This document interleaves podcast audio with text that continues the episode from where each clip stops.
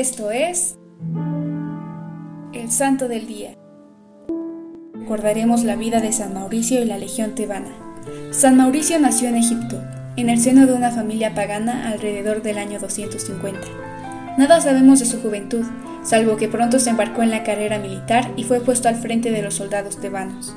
Durante un invierno fueron enviados a Jerusalén, y aquí Mauricio conoció a Cristo y lo reconoció como su Señor. Se convirtió así en vehículo de gracia para sus compañeros, hasta el punto de convertir a toda la legión a la fe cristiana, fe que pronto fue puesta a prueba. La orden que el emperador mandó difiere según diferentes relatos. Algunos cuentan que al llegar a la presencia del emperador Maximiano, San Mauricio y los tebanos recibieron la orden de sofocar una revuelta, y que para conseguir dicha victoria el emperador ordenó hacer un sacrificio a los dioses romanos. Sin embargo, según el relato de la pasión de los mártires de Augón, la legión tebana habría sufrido el martirio por negarse a empuñar las armas contra sus hermanos de fe. Sin importar la versión, a la mañana siguiente la legión no se presentó, y Mauricio envió una carta al emperador diciendo, Dios nos hizo pasar de la nada a la vida. Sabed que le obedeceremos antes que a usted.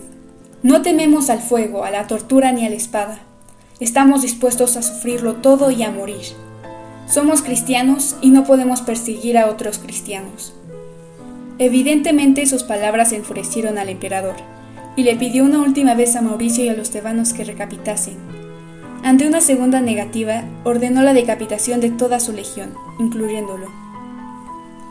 Hoy te invitamos a que en tu vida, como estos valientes guerreros, pongas a Dios delante de todo, a no tener miedo de gritar en alto que eres cristiano y enorgullecerte de ello.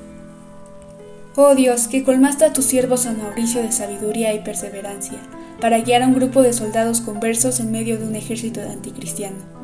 Te pedimos que nos concedas, al igual que a ellos, vivir fieles a tu palabra y con un constante deseo de servirte en todo fielmente. Amén. Servidores Amoris Christi, Movimiento Amoris Mater, haz todo con amor.